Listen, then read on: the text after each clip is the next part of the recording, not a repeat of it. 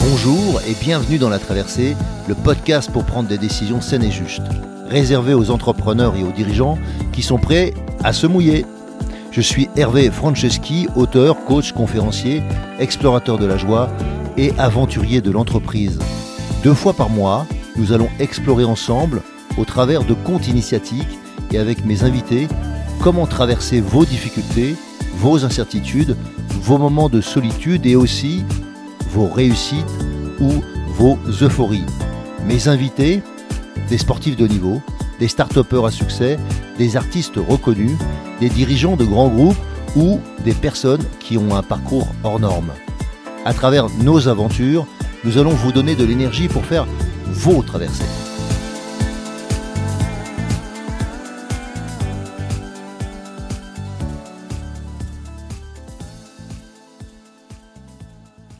Alors on se retrouve aujourd'hui dans le débriefing, dans les leçons de la séance, l'enregistrement que nous avons eu avec Rémi Marion. Rémi qui nous a, en tout cas qui m'a ébloui moi, avec ses histoires, ses fabuleuses histoires, ses fabuleuses aventures polaires. Alors pas seulement avec les ours, avec les pinnipèdes et l'ensemble des mammifères marins, mais aussi dans sa manière de raconter les choses un peu à la fois euh, simple et un peu bourru, mais j'ai bien aimé son, j'ai bien aimé son style. Alors, euh, qu'est-ce qu'on, qu'est-ce qu'on peut garder de, tout ça? Qu'est-ce qui pourrait nous servir dans, dans notre vie au quotidien ici, ici en Europe peut-être ou ailleurs? Et qu'est-ce qu'on pourrait reprendre en tant qu'entrepreneur, entrepreneur de sa vie? Quels sont les projets dans lesquels, en fait, ce que nous dit Rémi pourrait être applicable?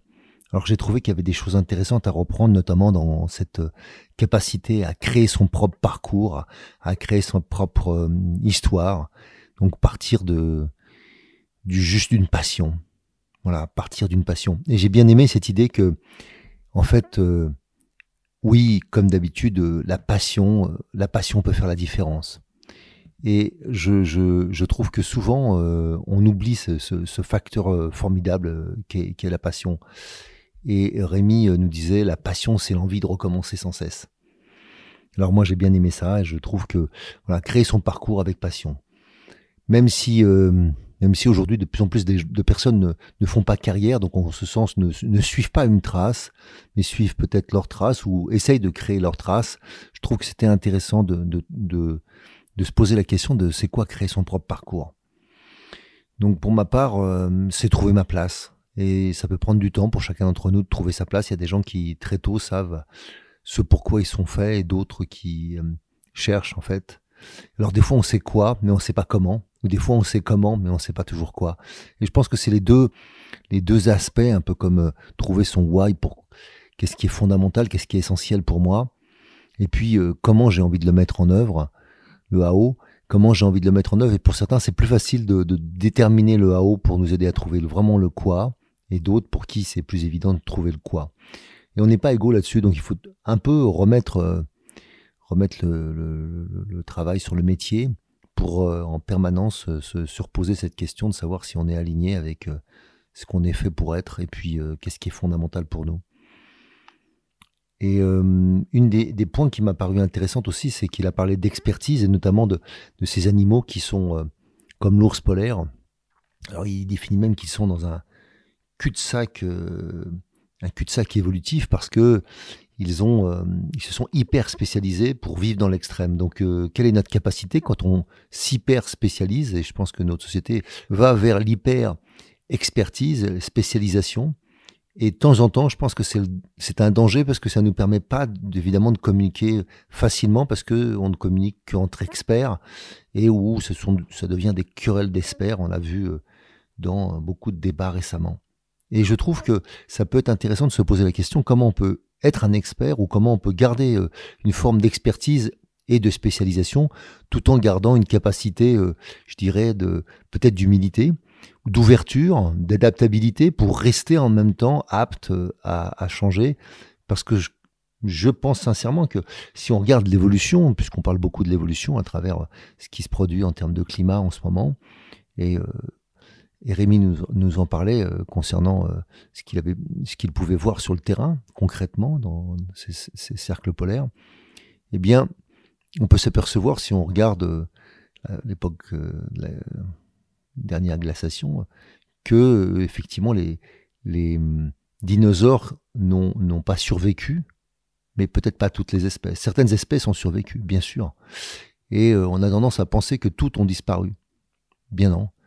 D'autres euh, existaient déjà et continuent. Et en fait, ce sont les dominants qui, qui n'ont pas survécu. Pourquoi les dominants n'ont pas survécu? Parce que souvent, les dominants dans la chaîne alimentaire étaient euh, souvent euh, ceux qui avaient le moins besoin de se remettre en question. Et donc, ça, ça me renvoie à ça, de temps en temps, l'hyper-spécialisation ou bien l'hyper-monopolisation, on va dire, des ressources et des moyens amène des sociétés qui étaient euh, très en avance sur les autres à disparaître à un moment donné, parce qu'elles n'ont pas pu ou n'ont pas su se remettre en question et n'ont pas eu la capacité, donc là physiologiquement, hein, pour ces dinosaures, de survivre à ce qui s'est passé. Et je trouve que c'est intéressant de voir qu'il y en a qui ont survécu. Et donc, euh, comment on va vivre, nous? Comment on va survivre? Et donc, c'est cette capacité d'adaptation, pas seulement de résilience, mais d'adaptation aussi, qu'il est intéressant d'aller mettre en œuvre. Y compris, y compris quand on le voit pour l'ours polaire, qui est capable, donc, qui, euh, à travers 500 euh, 000 ans ou un million d'années, a dérivé de, de des, ours bruns et s'est spécialisé au point d'être maintenant un hyper adapté à son milieu euh, à, moins 50 degrés, là où les autres ne pourraient pas survivre. Pour autant, la banquise se détache, euh, il va falloir qu'ils peut-être même ils apprennent à pêcher autrement, comme les grizzlies, ou bien qu'ils apprennent à, être sur des terrains euh, qui, ne seront plus des terrains enneigés en permanence, où il n'y aura plus de glace. Et donc, quelle est la capacité à s'adapter? De l'ours Il semble-t-il, il en a. Enfin, je parle de l'ours polaire en l'occurrence. Et donc, euh, ça, c'est un bon espoir pour, euh, pour nous de voir qu'en fait, euh, y, compris dans l'hyperspécialisation, en fait, la nature se dote de capacité à s'adapter. Et, je dirais que même si par moment on peut douter de notre capacité à nous adapter dans, dans cette course effrénée par moment au profit ou au dysfonctionnement, eh bien, je pense qu'il est effectivement moi, j'y vois encore une, source d'espoir, même si euh, effectivement, ça ne veut pas dire qu'il faut rien faire. Je pense qu'effectivement, il faut s'adapter et il est urgent de, prendre conscience de comment on s'adapte collectivement. Et je pense que ça, c'est une autre clé ou une leçon de la nature en fait que, que nous donne Rémi. C'est notamment cette phrase qui nous dit quand il y a abondance, il y a partage. Quand il y a abondance, il y a partage. Et donc on voit ces ours qui vivent euh, d'une manière solitaire, hein, puisque je n'avais pas réalisé que les ours étaient vraiment des solitaires. Ils ne sont pas sont pas grégaires comme nous, ils ne vivent pas en collectif. Et euh, les rares moments où ils sont un peu en collectif, ben c'est une mère avec ses petits, mais sinon euh, non. Et donc quand elle va chasser, elle prend le risque de laisser ses petits. Il nous raconte cette histoire où à un moment donné, une mère laisse ses petits à lui laisse ses petits, donc euh, lui un homme, et elle va chasser, puis elle ramène euh, le, gibier, enfin le poisson en l'occurrence. Et je trouve ça assez, euh, assez extraordinaire quand il raconte cette séquence dans laquelle en fait les grizzlies qui arrivent et qui ont besoin de, de, de se nourrir fortement parce qu'ils vont hiberner, alors que les ours polaires n'hibernent pas, et donc eux ils vont attendre, ils vont attendre qu'il ait mangé. Pourtant ils sont beaucoup plus costauds, ils lui mettraient une pâtée tranquillement, mais ils le font pas. Parce qu'en fait, ils savent très bien que lui, il a besoin de se nourrir et que c'est vital. Et donc, quelque part, il y a une, je ne sais pas si c'est d'une manière inconsciente, si c'est euh, d'une manière consentie, enfin, exactement comment ça se produit, mais dans la réalité, ça se produit. Et donc, de cette capacité qu'on a à, partager quand il y a. Et évidemment, quand il n'y a pas, on est toujours dans des difficultés, mais on, joue beaucoup à cette rareté. Et on, s'invente de la rareté euh, qui n'existe pas. Euh, et on se fait peur mutuellement et, ce qui emmène en fait des, dangers. Alors que globalement il y a abondance sur cette planète de presque tout. Et euh, si on arrêtait de je dirais de, se comporter comme des prédateurs euh, sans vergogne on va dire eh bien on pourrait tout simplement continuer à, à mieux vivre. Et en s'adaptant.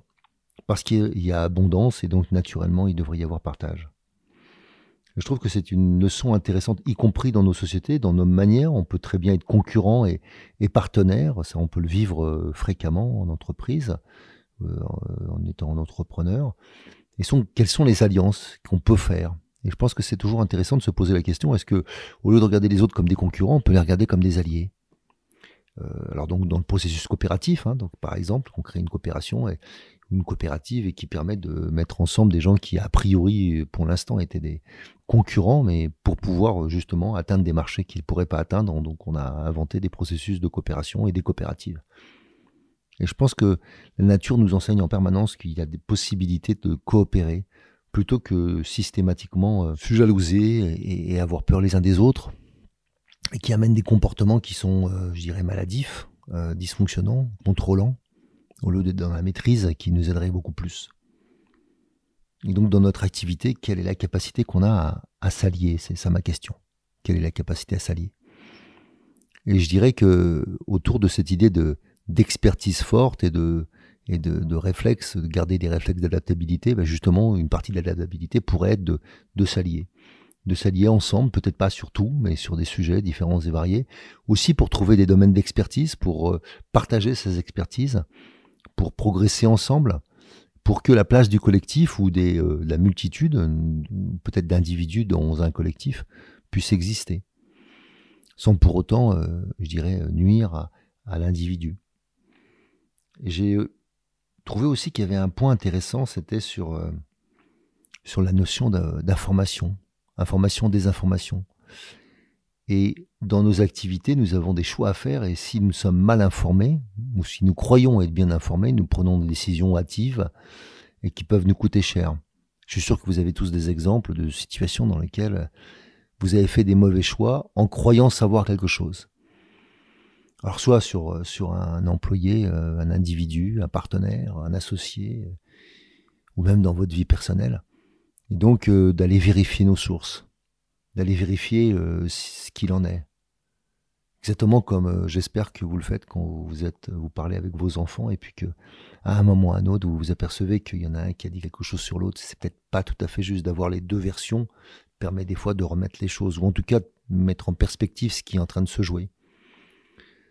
Et donc je, crois profondément que on a tous intérêt à gagner à, à développer cette capacité d'information euh, juste, parce que nous sommes entourés de fake news et de, gens qui jouent à dire que quand la vérité existe, c'est des fake news. Donc il n'est pas facile de, retrouver sa, capacité à discerner, à garder un sens critique. Et je pense que le discernement est, fondamental. Et souvent, on confond le discernement et le jugement.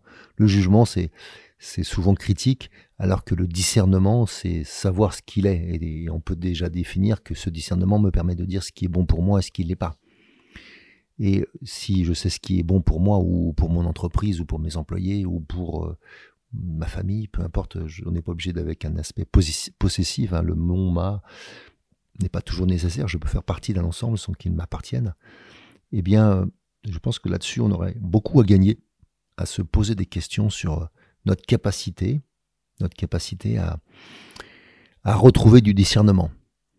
Donc voilà, c'était des, points qui me paraissaient euh, importants, que je voulais euh, revoir avec vous. Et puis, j'ai trouvé qu'aussi, il y avait quelque chose d'intéressant sur l'histoire des, règles collectives euh, qui existaient, donc même pour les espèces solitaires. Donc comment elles fonctionnent. Donc par moment, par exemple, quand ils ont des, comment on appellerait ça, des, des grands chemins, des grands, euh, quand ils doivent aller d'un endroit à un autre, eh bien, euh, eh bien, souvent ils le font collectivement, surtout quand ils doivent passer à travers des endroits. Là, ils nous racontaient la traversée de ce village de, fait par des ours blancs. Eh bien, en fait, euh, souvent à ce moment-là, ils sont pas en individuel pour pas être pour pas être en danger, mais ils sont en collectif. Et donc, on aurait peut-être besoin de, de, retrouver cette capacité à être dans le collectif quand les situations sont plus difficiles, pour que justement on puisse euh, traverser ensemble. Ce serait une traversée intéressante en tout cas. Et euh, dernièrement, je voulais, euh, je voulais revenir sur une dernière chose avant de vous raconter une histoire. C'était cette idée de passion. Cette passion, c'est l'envie de recommencer sans cesse. Et je trouvais que c'était une bonne idée que de se poser la question de, en fait, qu'est-ce qui fait qu'on a envie de recommencer sans cesse? Qu'est-ce qui fait que la passion peut nous animer ou qu'elle peut nous quitter Et passion, on peut l'entendre de différentes manières. Hein. La passion, c'est aussi ce qui me détruit, hein, ce que je ne peux pas m'empêcher de faire. Et je crois que ça a à voir en fait avec aussi notre, notre capacité de croire en nous ou en l'autre ou en l'espoir, parce qu'il nous parle aussi d'espoir. Je me rappelle d'une phrase de Cynthia Kersey qui disait Croyez en vous, et un jour viendra où les autres n'auront pas d'autre choix que de croire en vous. Ou bien celle de Martin, Martin Luther King qui disait Croyez en vos rêves et ils se réaliseront peut-être. Et surtout, croyez en vous, ils se réaliseront sûrement. Voilà. Et donc, euh, c'était un peu de, se rappeler que une bonne partie de, de, notre activité, de nos activités au quotidien, c'est aussi de croire en nous, de croire en nous dans le sens euh, individuel, de croire en nous en sens euh, peut-être un, petit peu moins qu'individuel, je sais pas, la cellule famille, la cellule entreprise, et puis la cellule collective.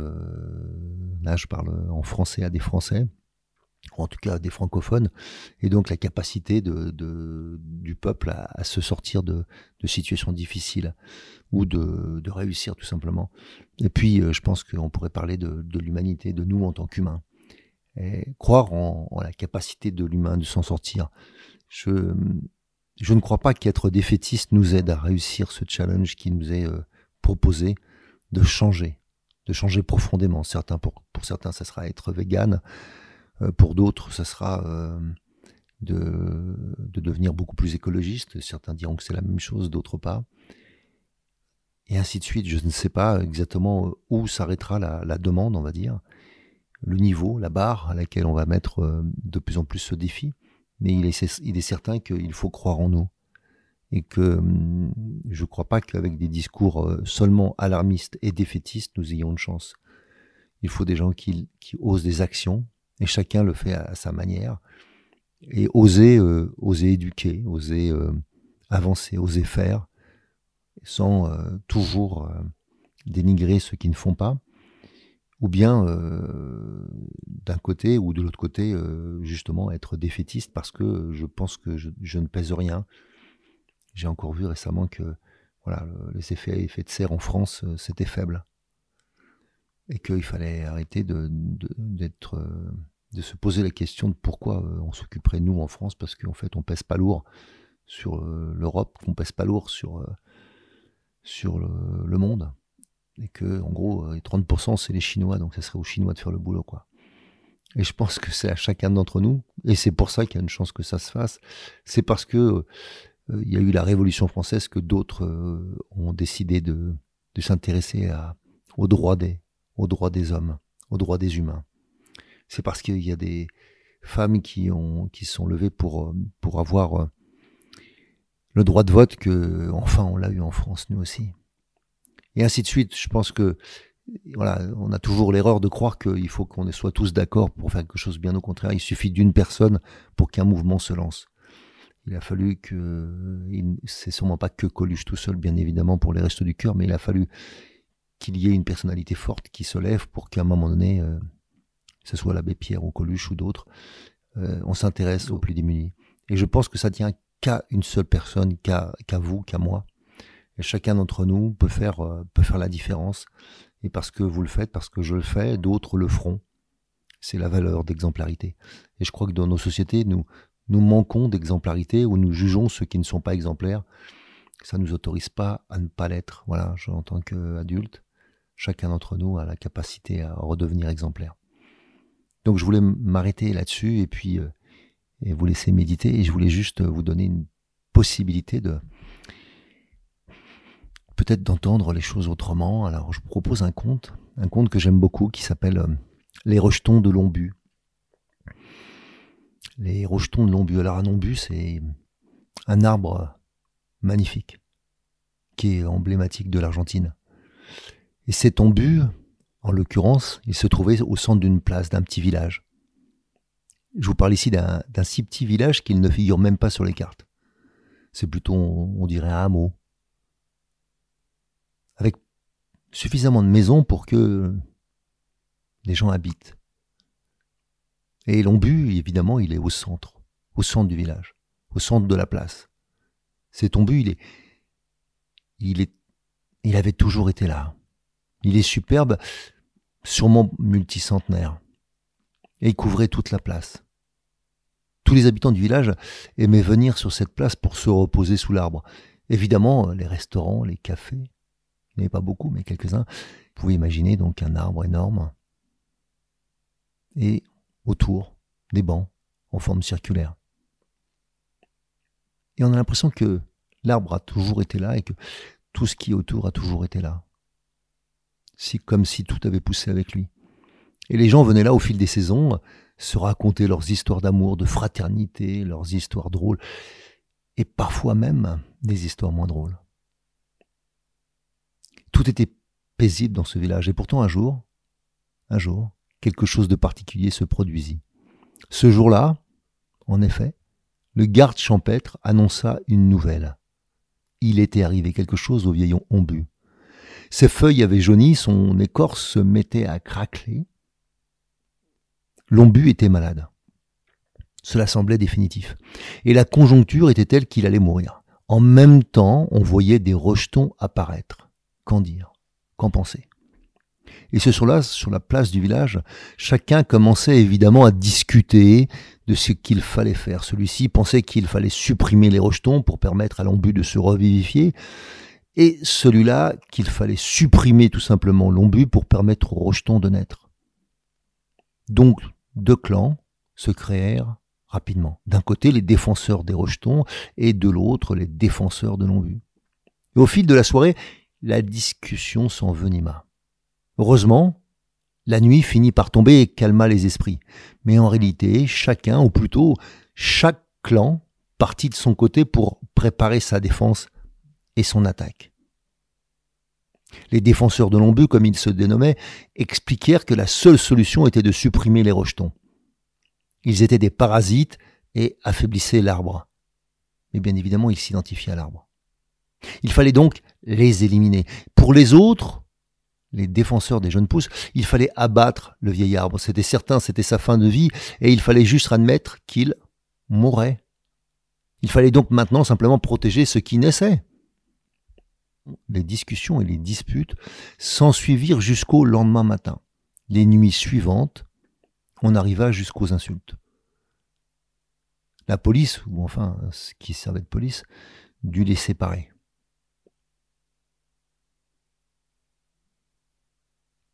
Le seul policier du village, en fait, avait fort à faire.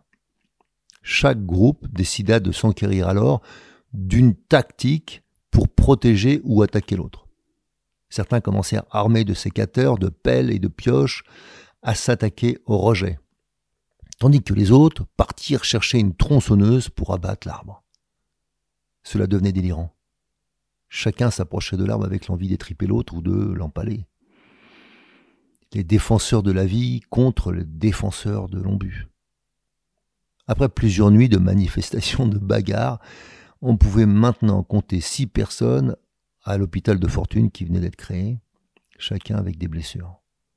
C'est alors que le garde champêtre alla chercher le vieux. Le vieux, c'était un personnage. Il avait créé le village. On lui prêtait le fait qu'il avait dû planter l'ombu. Il devait être multicentenaire. Lui devait savoir ce qu'il fallait faire. Le vieux agréa avec le garde champêtre qui viendrait le lendemain matin au village. Et cela fut annoncé à tous. Le vieux centenaire, effectivement, avait fondé le village. Il avait en même temps dessiné les rues, attribué les terrains. Pour tous, il était beaucoup plus que le chef du village. Il était, en effet, le créateur. Tout le monde respectait sa parole. Chacun voulut aider le vieux à avancer, mais il les repoussa d'une main encore alerte. Il monta sur l'estrade et leur cria tout de go Imbécile Imbécile Vous vous prétendez les défenseurs de l'ombu? Les défenseurs de la vie? Les défenseurs de quoi? Vous n'êtes capable de rien défendre du tout. Votre seule intention est de détruire, de tuer. Vous ne vous rendez pas compte de votre erreur et vous êtes prêt à tout faire, même si vous vous trompez. L'ombu, évidemment, n'est pas une pierre. C'est un être vivant et en tant que tel, il a un cycle de vie, oui. Et ce cycle implique qu'il donne vie à d'autres, à d'autres rejetons, à d'autres parties de lui-même. Mais pour autant, ces rejets, idiots que vous êtes, ne sont que des rejets. C'est pourquoi il ne pourrait vivre sans l'ombu, même si celui-ci était malade. Si l'ombu mourait, alors ces rejetons mourraient avec lui. Préparez-vous, défenseurs de la vie, entraînez-vous et armez-vous. Bientôt viendra l'heure de mettre le feu à la maison de vos parents, avec eux à l'intérieur. Bientôt vous vieillirez et vous deviendrez vous-même gênant sur ce chemin-là. Voilà ce que j'ai à vous dire. Et vous, défenseurs de l'ombu, préparez-vous aussi, exercez-vous avec les rejets. Vous devez être prêt à écraser et à tuer vos enfants lorsque ceux-ci voudront vous remplacer ou vous dépasser. Et vous, vous prétendez des défenseurs? Alors que ce que vous faites, c'est détruire. Vous ne vous rendez pas compte qu'en détruisant, vous détruirez aussi inexorablement tout ce que vous avez voulu défendre, tout ce que vous avez voulu créer et qui existe. Alors je vous le demande, je vous le redis, réfléchissez bien. Il ne vous reste que peu de temps. Ayant dit cela, il descendit de l'estrade où il était monté et il repartit vers sa maison qu'à un quart. Jamais on ne le revit.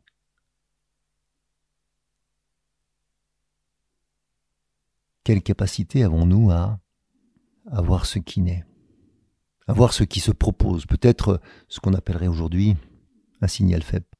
Donc, savoir repérer ce qui est un signal faible, ce qui naît, ce qui est au moment de poindre, et ce qui est, peut-être en déclin, mais qui est encore. Et notre incapacité peut-être dans notre société à permettre aux jeunes de profiter de l'ancien, ou de l'ancien de profiter de la jeunesse. Je crois que ça pose souvent cette capacité de comment on partage le savoir, comment on partage ce que nous sommes, comment on apprend au-delà de nos différences. À bon entendeur, salut.